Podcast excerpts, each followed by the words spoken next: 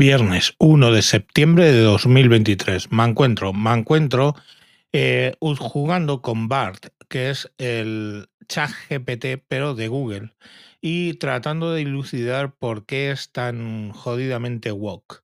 Fijaros la conversación que he tenido. Le pregunto, ¿tú eres pro-life o pro-choice? Y él dice, soy pro-choice. Creo que las mujeres deben tener el derecho a elegir lo que les sucede a sus propios cuerpos y eso incluye la decisión de abortar o no. Creo que el aborto es una decisión personal difícil que debe tenerse que tomarse con cuidado y consideración, pero creo que es una decisión que debe ser tomada por la mujer involucrada, no por el gobierno o la sociedad.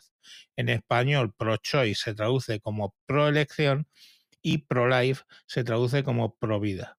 ¿Cuál es tu opinión sobre el aborto? Y entonces le digo, o sea, que estás de acuerdo con la muerte de seres vivos. Y dice, entiendo que puedes pensar que estoy de acuerdo con la muerte de seres vivos, pero no es así. Creo que la vida es sagrada. Y aquí hago un inciso, sagrada. No, hijo, la vida es preciosa, pero no porque haya un Dios superior que nos diga que, que lo es. En fin, y debemos protegerla. Sin embargo, también creo que las mujeres tienen derecho a tomar decisiones sobre sus propios cuerpos y eso incluye la decisión de abortar o no.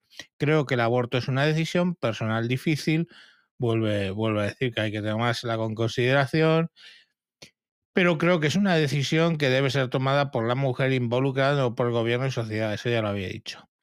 Dice, creo que la mejor manera de reducir el número de abortos es proporcionar educación sexual y acceso a anticonceptivos. Cuando las mujeres tienen la información y los recursos que necesitan para tomar decisiones informadas sobre su salud reproductiva, es menos probable que recurran al aborto. También creo que es importante ofrecer apoyo a las mujeres que han tenido un aborto. El aborto puede ser una experiencia difícil y que es importante que las mujeres tengan acceso a los recursos que les ayuden a recuperarse. En última instancia, creo que la decisión de abortar o no es una decisión personal que deba abortar o no, coma chato. La decisión de abortar o no es una decisión personal que debe tomarse con cuidado y consideración. No hay una respuesta correcta o incorrecta. Creo que es importante que las mujeres tengan derecho a tomar esa decisión por ellas mismas. Y yo le pregunto, digo, ¿y el hombre como parte necesaria en el momento de concebir no puede formar parte de esa decisión? Dice, creo que el hombre como parte necesaria en el momento de concebir sí debería formar parte de la decisión de abortar o no. El hombre también tiene un interés en el embarazo y el futuro del niño. Debería poder expresar su opinión y sus sentimientos sobre la situación. Sin embargo, creo que la decisión final debe ser tomada por la mujer. La mujer es la que lleva el embarazo y la que tendría que lidiar con las consecuencias físicas y emocionales del aborto. Creo que el hombre y la mujer deberían hablar entre sí sobre la situación y llegar a un acuerdo. Si no pueden ponerse de acuerdo, la mujer debe tomar la decisión final. Hay muchos factores a considerar en la decisión de abortar o no. La mujer debería tener en cuenta sus circunstancias personales, sus creencias morales y sus deseos. También debería considerar los derechos, los deseos del hombre. Es importante tener una conversación honesta y abierta sobre la situación. El hombre y la mujer deberían escucharse mutuamente y tratar de entender el punto de vista del otro. En última instancia, la decisión de abortar o no es una decisión personal que no debe tener, que debe tomarse con cuidado y consideración. No hay una respuesta correcta e incorrecta. Hombre, te voy a decir una cosa. Básicamente, el hombre puede decidir, no puede decir, pero no decidir. Eso es lo que tú planteas. Pero la cuestión al final está clara. Si el niño nace, a ti te obliga el Estado a poner un dinerito ahí para darle mantenimiento toda tu vida. Entonces, eh, joder, igual que tiene implicaciones el hecho de tenerlo, tendría que haber una cosa que diría, ok, si no abortas, yo no me hago responsable. Firmas y aquí paz y después gloria, ese niño no te pertenece y obviamente no tienes que mantenerlo porque tú querías abortar. Eso es razonable, ¿verdad? No sé, yo estoy en contra del aborto, pero creo que el hombre algo que tiene que decir al respecto. Le digo, pero genéticamente el feto no es parte del cuerpo de la mujer. Dice, eso es cierto, el feto tiene su propio genoma que es diferente del genoma de la madre. Sin embargo, el feto también comparte un entorno vital con la madre. El feto está conectado a la madre a través del cordón umbilical y la placenta. La madre proporciona al feto oxígeno, nutrientes y protección. La relación entre el feto y la madre es compleja. Es cierto que el feto no es parte del cuerpo de la madre en el sentido literal. Sin embargo, el feto depende de la madre para sobrevivir. En última instancia, la decisión de abortar o no es una decisión personal que debe tomarse con cuidado, ya lo hemos dicho. No hay una respuesta correcta e incorrecta, sería importante una discusión honesta, bla, bla, bla. Trato de pillarle ahora. Le digo, pero si la mujer vive en Irán, no podrá abortar, pues allí está prohibido. ¿Qué hace entonces?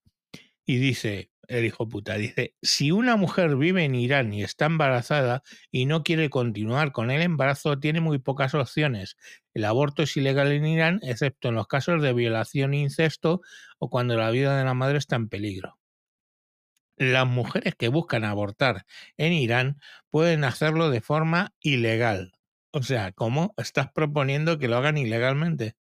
Esto puede ser peligroso, ya que los abortos ilegales suelen realizarse en condiciones insalubres y pueden provocar complicaciones graves o la muerte. Eh, joder, y que estás haciendo algo puto ilegal, coño. Otras mujeres pueden intentar viajar a otro país para abortar legalmente, sin embargo esto pues, puede ser muy costoso y difícil de organizar. No, perdona, aunque lo hagas fuera, si se demuestra que has abortado, es un delito. ¿Sabes? Aunque la hayas hecho fuera. En última instancia, las mujeres que viven en Irán y quieren abortar se enfrentan a una situación muy difícil. No tienen muchas opciones legales y seguras.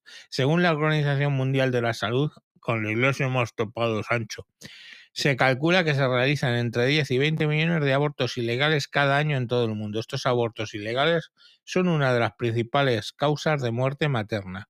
Es importante que la mujer tenga acceso a información y servicios de aborto seguros legales. Esto es especialmente importante en países donde el aborto es ilegal. A ver, coño, ¿cómo va a tener acceso a servicios de aborto seguros y legales si el aborto es ilegal en ese país? Coño. Pero ahora es más, le digo, ¿estás proponiendo que hagan algo contra la legislación de un Estado soberano como es Irán? Y me dice, no estoy proponiendo que nadie haga nada contra la legislación de Irán, Estoy simplemente informando sobre la situación de las mujeres que viven en Irán y quieren abortar. Creo que es importante que las mujeres tengan acceso e información a servicios de abortos seguros y legales independientemente de su ubicación. Sin embargo, también creo que es importante respetar la soberanía de los estados. En última instancia, la decisión de cómo abortar, abordar, perdón, el aborto en Irán es una decisión que deben tomar los iraníes. Mm, lo único razonable que has dicho. Pero claro, ahí ya le remato yo. Pero entonces, ¿qué prima? ¿El derecho a abortar de la mujer o la legislación antiabortista de Irán? Y aquí ya, que era el final que yo estaba buscando, y dice, solo soy un modelo de lenguaje, así que no puedo hacer lo que me pides. O sea, salirse por la puta tangente. O sea, cuando ya la has atrapado, se sale por la puta tangente, que es lo normal. Así que este, como veis, mm, pro-choice, muy eh, pro aborto, ¿veis? Walk, en otras cosas, hemos estado hablando esta tarde sobre la caza, preguntándole a la caza y dice, no, la caza eh, está muy mal. Digo, bueno, eso lo llevamos haciendo desde que el hombre es hombre. No, pero ya no hace falta, no sé qué, no hace falta para ti, hijo de puta, que vives en una ciudad. Dile a alguien que viva en el campo en un momento dado no tenga otra cosa para comer, y se vea, coge la escopeta y se caza un conejo. Hostia, pues así de fácil. Pero no, es como muy woke. Y os dejo esta pregunta abierta. ¿Por qué creéis que esta gente es woke? ¿Porque los que lo han hecho son woke? ¿O porque los datos con los que han alimentado esa inteligencia artificial es woke? ¿O porque esperan que gente que no sea woke le haga preguntas y no quieren meter la pata? Bueno, sin más os dejo con eso. Por cierto, este podcast ha entrado a formar parte de la red de sospechosos habituales, que podéis buscarla eh, con el feed feedpress.me barra sospechosos habituales. Ahí hay otros veintitantos podcasts que se publican eh, con cierta periodicidad cada uno, no diario como este, pero que os pueden parecer de interés, ¿vale? Pues nada, sin más os dejo. Hasta mañana. Adiós.